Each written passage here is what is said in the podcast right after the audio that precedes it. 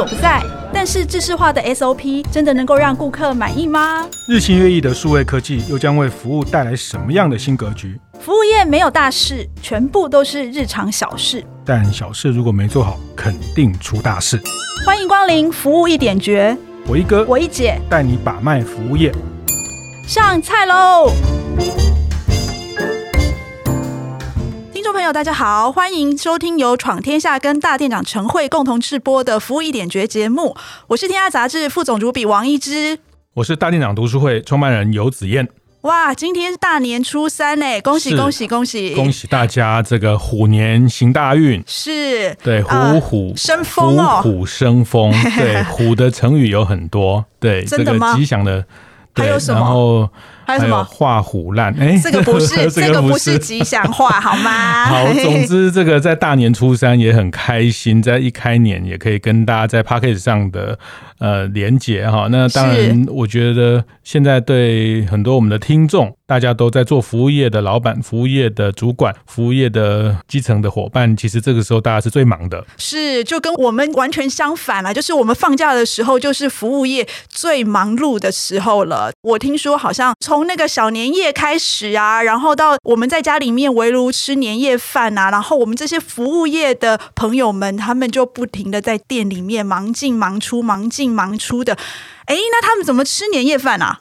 对，这个服务业的。伙伴就是大家在放爽假的时候，就他们最忙哈。那放的越爽，他们就越忙哈。对，所以其实也不是只有过年哈，就是每个周末啊、年假啊，他们都要服务大家。这个因为大家休假，大家要住宿啊、餐饮的服务哈。那讲到他们怎么吃年夜饭哦，我记得有一个饭店的大老板跟我分享过一个心情哦。我也是跟他说啊，你们服务业好辛苦哦，都不能回去跟家人吃年夜饭。他说：“怎么会？我们很幸运呢、啊，我们一年可以吃三次年夜饭，可以过三次年呢、啊。啊，哪三次啊？对，他说，因为过年要去饭店服务大家嘛，所以过年前一个礼拜、两个礼拜就要跟家人好好的聚一餐，嗯、把红包发一发，哈，跟这个提前跟家人过年。那到了小年夜，到了除夕前两三天，就要到饭店里面哦，陪客人过年。对，那、哦、那饭店也会有很多活动嘛，哈，这个发红包啦，这个办财神爷啦，是是是是。过了第二次年，对，那第三次年就是等了这个营业的高峰结束之后，到了过了元宵，是。呃比较有空了，就是同仁一起，大家再好好过个年。哦，哎，很棒哎，这样不就是过三次年吗？很棒哎，哦、我觉得服务业真的是虽然都在服务大家，但是其实享受那种跟大家一起过三次年，其实也是蛮好的。而且我听很多服务业的朋友跟我说哈，他们最喜欢在那个除夕啊去服务大家，哦、因为都可以收红包。是是是，那如果那么棒，为什么服务业还那么难找到人？对，真的。可是可是我觉得我不去做？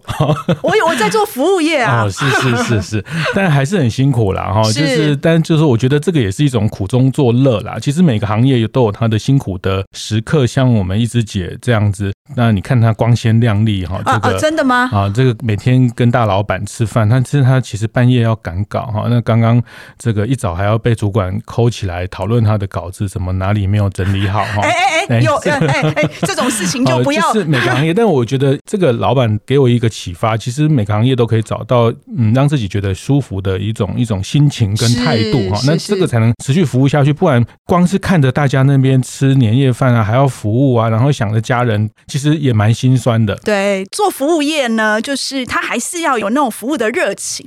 你在服务大家，看大家过年的时候，就是你好像自己也在过年的那种感觉，很重要。尤其是在过年的时候，大家带着一家人去哈，有带了长辈啊，带着小孩啊哈。那从美国回来的啊，这个隔离结束的啦哈，大家好不容易，好不容易特别在终于可以团圆哈。对，所以这个也是一个家庭的一个很重要的聚会的场景啊。哎，对对对，所以你刚刚有提到小朋友哈，是哦，这个我们今天要来谈一个跟小朋友有关的话题哦。哦，屁孩，欸、对，我们要谈的是亲子商机。对，这个也是在在过年的这个过程，就是长假哈，或是这个年假、寒假这个时候，大家都要帮小朋友安排活动，或者大家出去找饭店。特别是这几年，这种亲子的商机越来越多元，越来越旺哈。其实这也不是这这几年，已经好一段时间了，好一段时间了。很多人都说做商务饭店哦，哎，虽然呢好赚，但是呢，其实台湾现在已经。已经没有商务课了，是国际商务课已经没有了。所以我看很多这种台北的国际商务旅馆，他们都一直在开始想要转型，然后做这个亲子课哦。呃，特别我们台湾有一个非常有名的亲子饭店，它算是一个很厉害的指标，是就是那个呃，不知道大家有没有去过那个宜兰的兰城精英哦呃酒店。它非常非常的指标，就是说，它应该是台湾第一个做亲子饭店的五星级的五星级的饭店，嗯、因为定位在亲子。对，因为一般哈，老实说啦，做饭店业的人，他们都不是很喜欢做亲子旅馆啦。他们觉得饭店呢，五星级饭店呢，就是要优雅、嗯、要大气，嗯、所以呢，就是最好走进去的时候，感觉起来就是觉得哦，富丽堂皇的。可是你要想，那种地方其实不适合小朋友去的，是。他不小心就是那个地只要稍微擦的亮一点、干净一点，他就很容易滑倒。对，所以这个蓝城精英他就蛮厉害的，他就觉得说，反正我做商务饭店我也拼不过大家，不如我就来聚焦做亲子饭店，因为他之前。呢，他做那个商务饭店的时候，听说就是很难转型，后来转型做了那个烤鸭。哦。啊，结果烤鸭哎还不错，是很厉害，不错，还蛮厉害的。嗯、结果没想到呃，这个亲子打败了烤鸭，哦、现在变成他们的营收的主要的来源。是，是特别是在宜兰哈，其实每个礼拜六、礼拜天。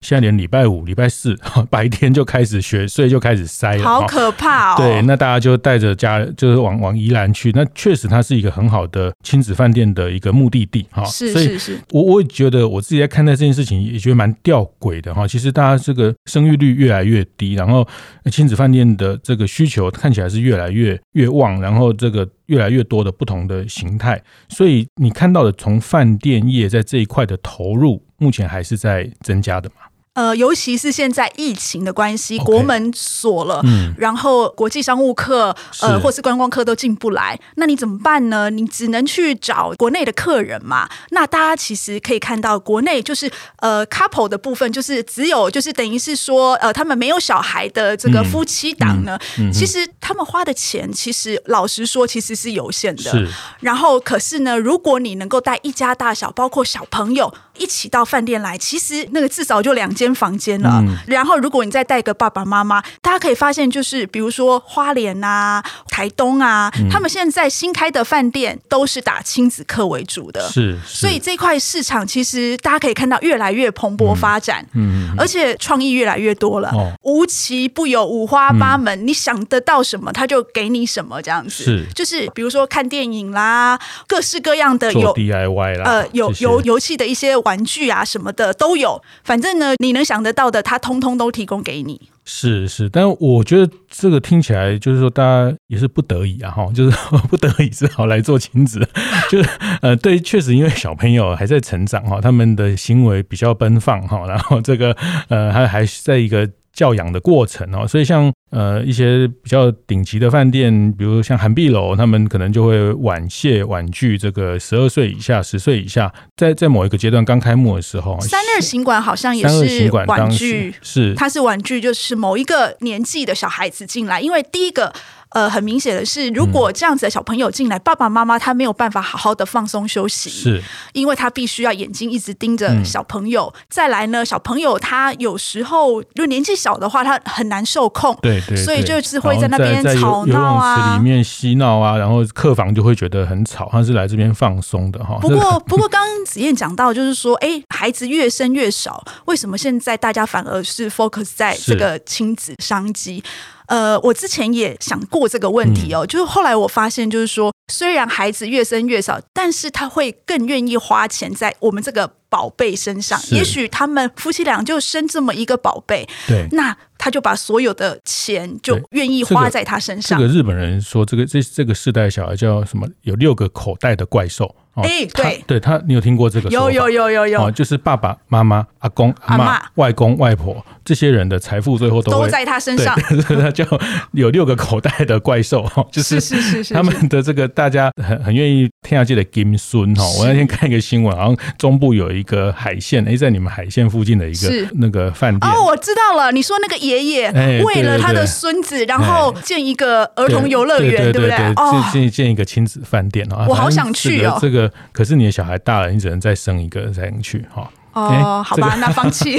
但我觉得这今天谈这个亲子商机，我也常在观察这个商业的形态。但我觉得它最特别的，跟一般商机最不一样的，就是说，呃，付钱的人是爸爸，然后决定要去哪里的是妈妈，然后要去享受这个最重要的服务，要去迎合的，要去 please 的，要去让他开心的是小孩。是小孩，但我觉得不一定是爸爸，嗯、有时候是妈妈。你说，对我们家有时候对付钱，因为有时候爸爸觉得那个钱不应该花，花钱的会是妈妈，是。对，所以就是可能都是爸爸妈妈在花钱，但是。去讨好的就是这个小孩子。嗯，但不不管是爸爸或妈妈花钱，那个决定要去住哪一个亲子饭店，一定是妈妈。哦，是哎，是没错没错，都是我决定的。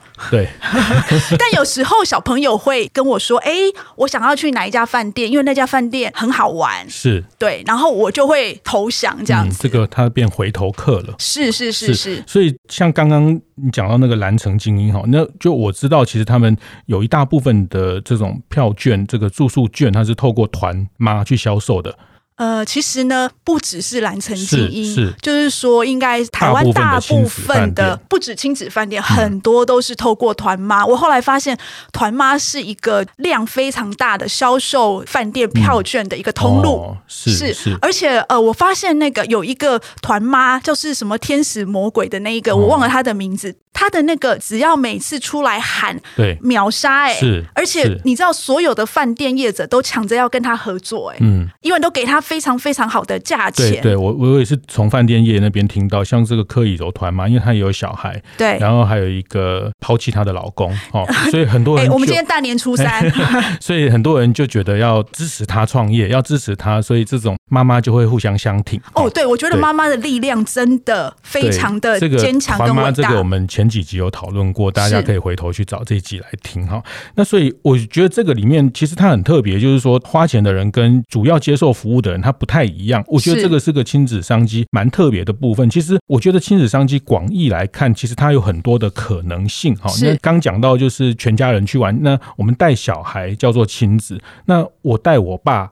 去沁园春吃饭是不是亲子？哈，沁沁园春是我们台中的一个老店，就像在台北的银翼饭店啊，这个都一处啊，哈，那我们带我们的长辈去吃，对啊，那也叫亲子啊，对不对？哎，对耶，哎，但子燕啊，为什么不管是哪边的亲子，付钱的都是我们了？对，当然是我们，因为我们是呃这个。奉养父母的最后一代嘛，哈，那我们是被、啊、被小孩弃养的第一代，哦，以后我们小孩他自己可以经济自主，我们就阿弥陀佛了嘛，对不对？好，你讲的好可怜哦。有一次我听龙岩的总经理在演讲的时候讲的哈，那 哎、为什么会讲到龙岩？龙岩的总经理，欸、我们今年大年初三这个题先跳过，好好好。所以这个就是说，决策权跟花钱的人在我们身上，但是满足的人是在另外一个人的身上。那带长辈去吃的那个餐厅，其实他很多服务是为长辈，但是他要能撬动。我们的荷包，或是要让我们同意去买单，或是让我们愿意带他去，其实他也要对接受服务的人下手。接受服务的人下手。所以呢，呃，我们待会呢，下一段我们就来讨论一下，怎么样去抓住这个亲子商机。休息一下，待会告诉大家。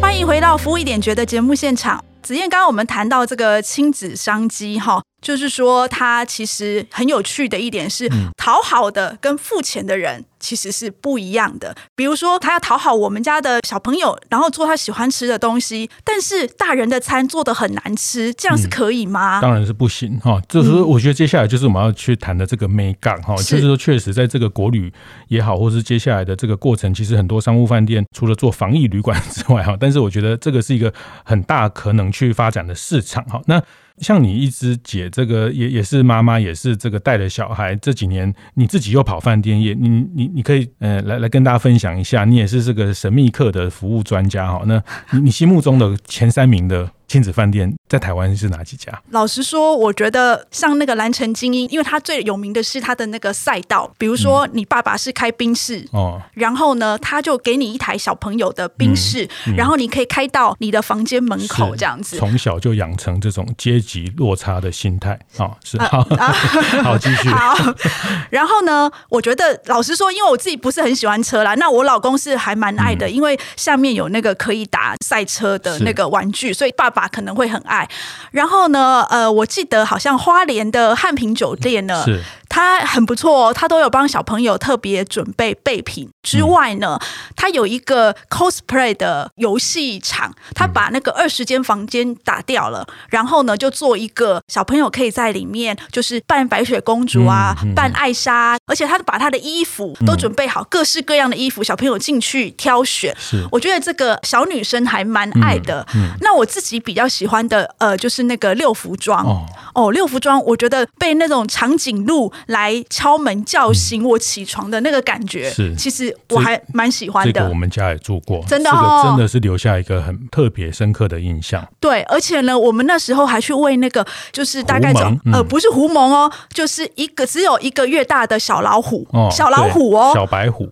在他还没有长大之前，嗯、我们去喂他喝牛奶这样子。嗯、然后他虽然才一个月左右，可是他那个爪子已经力到很可怕。所以我们再一次去的时候，那个小老虎已经脱离那个，就是你已经没有办法再去让它在那个笼子里面了。嗯、它整个就是已经就在那个野兽区奔跑的那种可怕的样子，你完全没有办法跟那个当初一个月那种很可爱的小老虎。嗯、但客人过几年回去之后，还会想起这件事情，会啊，看到说哇，他已经长大了。然后我会去问那个他们的服务人员说：“哎、欸，我那时候喂的小老虎，现在已经放出来了吗？嗯、它是哪一只？这样子？”所以我觉得这个呃，随着小朋友的成长哦，嗯、他一定会有给家长或是小朋友一些回忆在。但我个人最喜欢的不是那个亲子饭店，我个人最喜欢的一家餐厅其实是海底捞哦。他虽然没有告诉你说它是一家亲子餐厅，但我个人身为妈妈，嗯、我非常喜欢把小朋友带去。嗯、为什么呢？因为我的小孩可以放到前面，他们有一个专门的，就是小朋友的育儿室啊什么的，然后那里有专门的保姆，讲故事的阿姨。嗯、姐姐，姐姐那个年纪都只是像姐姐。然后呢，你很安心的地方是，他会叫你扫一个 QR code，就是你在那边吃火锅、擦指甲油，对不对？那个你可以手机上看到我女儿现在在是在下棋，还是在看书，哦、还是在干嘛的？这样、哦、而且我去的时候，监控的。对，嗯、可是你安心呢、啊。嗯、然后后来我我要去接他回来的时候，那个姐姐还告诉我说：“哦，他刚刚怎么样怎么样怎么样。”所以你完全都可以掌控。孩子就是哎，他没有跌倒啊、碰伤啊等等之类的。是是是，刚一直讲的这几个例子哈，当然我们这个完全没有业配哈，那这几家都不是因为业配的关系。但我觉得就是刚讲到几个重点，一个要有留下一个记忆点，对，对，在小朋友的心目中留下一个记忆点。那第二个就是，我觉得你刚刚讲一个关键，就是它不一定叫做亲子饭店，但是它其实是一个让亲子去享受可以很安心的地方哈。那其实。真的哈，我我真的有时候去一些号称亲子饭店哦，因为我觉得最可怕就是就贴了很多 Hello Kitty 哦，你知道吗？然后就那个，欸、你你 那如果贴什么巧虎那种，你可以接受吗？就是贴的满屋子的这种装可爱的东西，然后床又是什么很奇怪的什么跑车造型什么造型，对对对对对。那大概民宿比较会有这样状况，对，就是这种是小孩的天堂，可是是大人的地狱，你知道吗？就是说为什么？这完全是一种视觉的暴力，你知道吗？就是说。啊，就看那些很装可爱的东西，满满地都是哈。那其实我我觉得那个也对小孩的美学的培养也不是很好。我个人比较 给白一点，但是我觉得其实它重点不是在那个形式叫亲子，其实是它可以提供一个很很多元、很很舒服跟安心的。呃，刚一直讲到放心的一个模式哈。那其实像我自己就听到，像嗯很多朋友，我们的很多朋友就很喜欢去这个。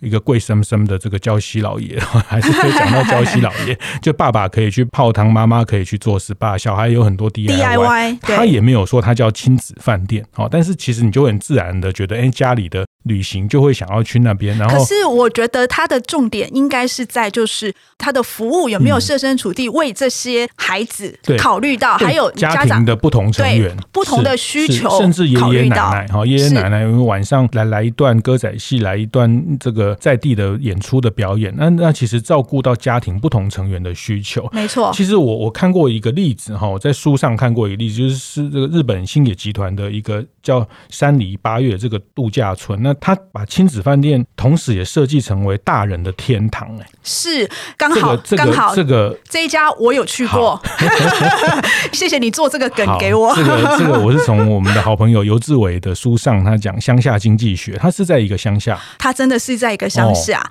然后因为那时候我们刚好想要去采访星野集团，他的社长星野加入到底是怎么崛起的？是，是那山梨八月这一家饭店呢，刚好就是他旧的第一家救起来的救起来饭店。是，所以我们特别千里迢迢搭车到那边去，后来才发现说，哦，真的非常的厉害。我记得那个星野加入告诉我说，哎，当你出来旅游的时候，呃，小朋友跟父母一直在一起，这样子他们都会感到快乐吗？嗯。他就丢这样的问题给下面的人去思考，哦、就是刚刚子燕说的，你没有考虑到他们个别的需求，嗯、你只有把他们当成一个团体，嗯、这个是不对的。嗯、所以后来呢，呃，就是因为这些服务人员，他们只有想到说，你们来我们饭店都是来泡汤的、啊，殊不知其实儿童有儿童的需求，然后爸妈有爸妈的需求。我，我光看书上写，我就流口水。然后他说这个。一进去，我们就会去 check in 拿房卡，是，他就可以去他的这个大厅换一张叫酒卡。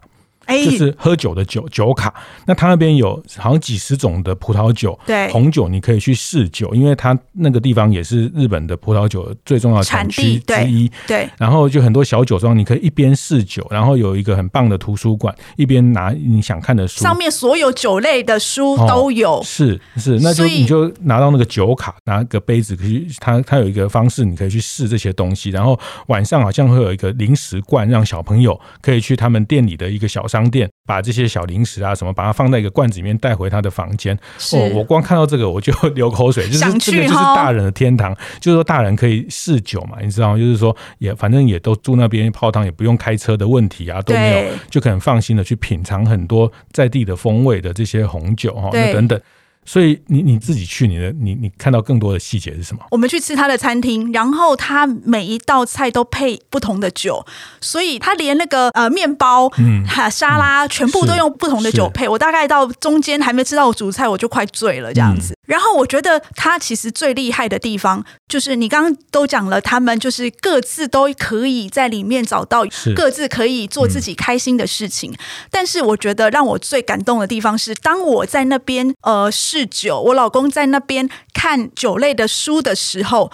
呃，他们在小朋友跟爸妈的中间那个墙把它打掉，然后放了一个玻璃的帷幕。是，也就是说，我在我这边做我想做的事情，很开心的时候，我可以透过玻璃帷幕看到孩子他们在隔壁那边做什么。嗯，所以那是给父母的一种安心。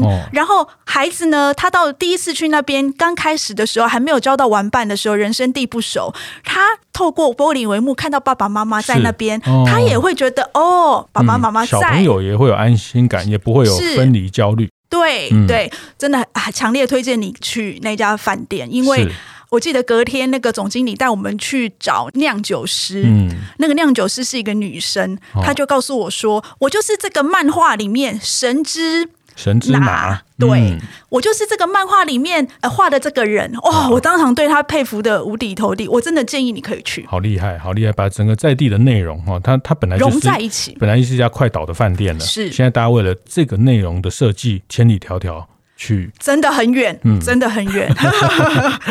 对你刚刚讲的这个很关键哦，就是那个可视性。哎，其实你刚刚讲，我也没有特别想到，其实。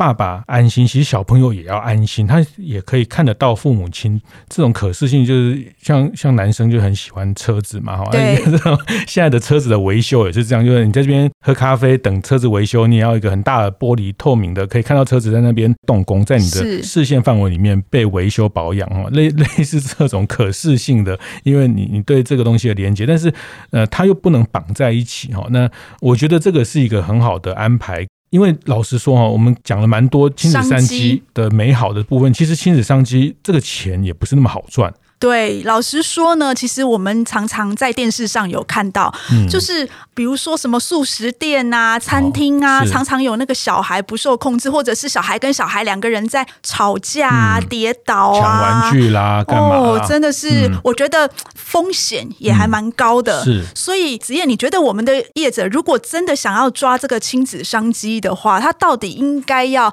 呃怎么去面对这些风险啊？是是，这个呃，那个尽量让大家看得到哈。我觉得你刚刚讲那个下载那个监控，其实我觉得这不是很人道的做法。就是说，其实这种监控科技的监控，但是呃，我觉得这个有时候大家做服务业经营，讲实话讲白话，呃，现在的大家的生的很少，那每个宝贝都是千金哈。对。那呃，很多状况其实有时候客人的认知，像前阵子有一个讨论，什么低消要不要点饮料啊？这个。是是，就是 这个大家的认知，客人的认知跟期待哈，那那大家觉得他已经付了这么高的费用，但是他对这个服务的期待很高。但我觉得这个可视性空间设计上要特别去注意到这个部分。那当然好玩要刺激啦，要要溜滑梯要干嘛？我觉得那个都都可以都 OK 哈。那那个安全性的部分，那那随时要有人在现场。其实这个部分我在讲这个题目的时候，其实我特别去看了一下这件事情，其实做的最厉害、最棒的就是。迪士尼啊，哦，哦，迪士尼还是有很多蛮刺激的滑水道啊，什么这些东西。那他们怎么处理嘞？如果真的发生危险，对，那不那还是有很多人人力上还是不能少哦。就是说，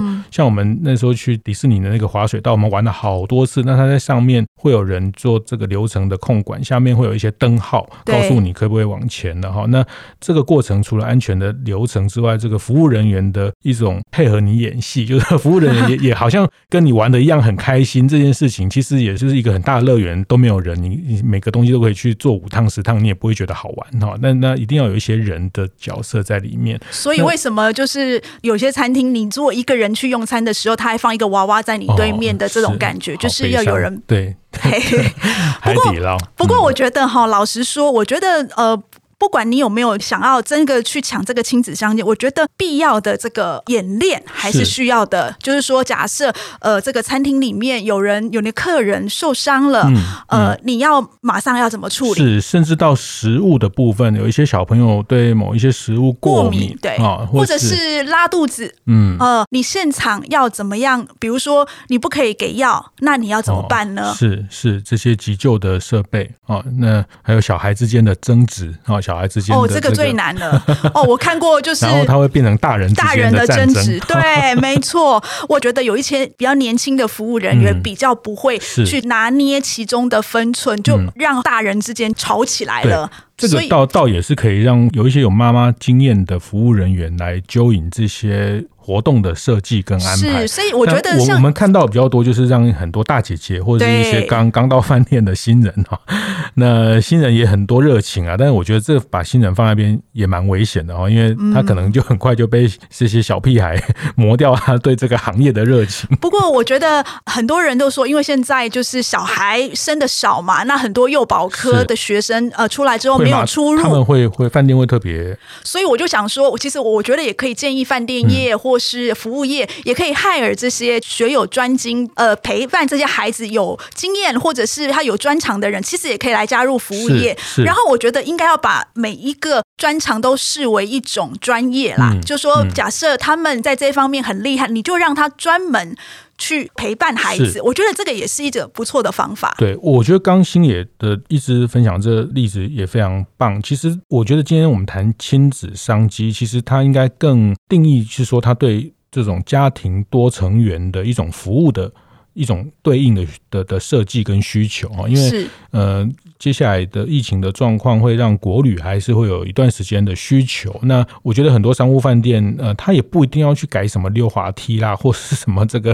哎、欸，我听到有一个很厉害的建、嗯、建议，就是说有一次哦，刚、呃、好因为你知道亚都嘛，他就在亚都励志，对亚都励志在台北，他、嗯、其实不会特别显眼。是他们后来自己就想了一个绝招，我觉得这个还蛮厉害的哦。他就把每个部门嗯当做小朋友闯关的地方。然后比如说我女儿她要去业务部，那业务部到底有什么好测的呢？嗯、总经理就派他说：“哦，那你就去业务部打电话给客服部去测试他的服务礼仪。”哦，或者是说你去看那个墙上来过的那些，嗯、比如说来住过这些饭店的大明星总统是谁，嗯、然后你猜对了就给你蛋糕什么的。设计这些闯关，对，设计闯关游戏，增加一些他们的尝试跟知识。欸、对，所以我觉得，哎，大家可以稍微动一点脑筋。对，对，这个很棒，就是商务饭店的转变跟转型。那因为需求已经演变成这种家庭多成员，或者我刚刚特别提到带长辈出门的这个部分，那我们也很需要有一个长辈可以很轻松，然后还有一些内容，我觉得内容也很重要。就刚讲的小朋友设计这些闯关，那对长辈来说，他们需要一些内容的提供，好，也就是说，可能是是一些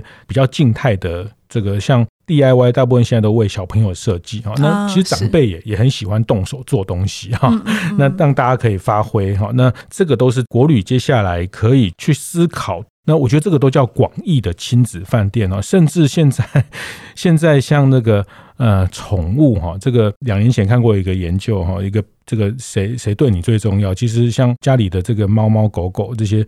毛小孩哈，现在现在都已经进入到二等亲的状态哦，真的哦，所以你们家 又多了一个二等亲，就对了。我们家的状态，我们改天聊。但就是说，在日本也有很多这样的带着宠物、人宠一起出游的的这种需求，然后甚至温泉饭店我也听过，就是大人泡一池，你的毛小孩泡一池，在一个大房间里面。我觉得他们那些毛小孩应该会吓到。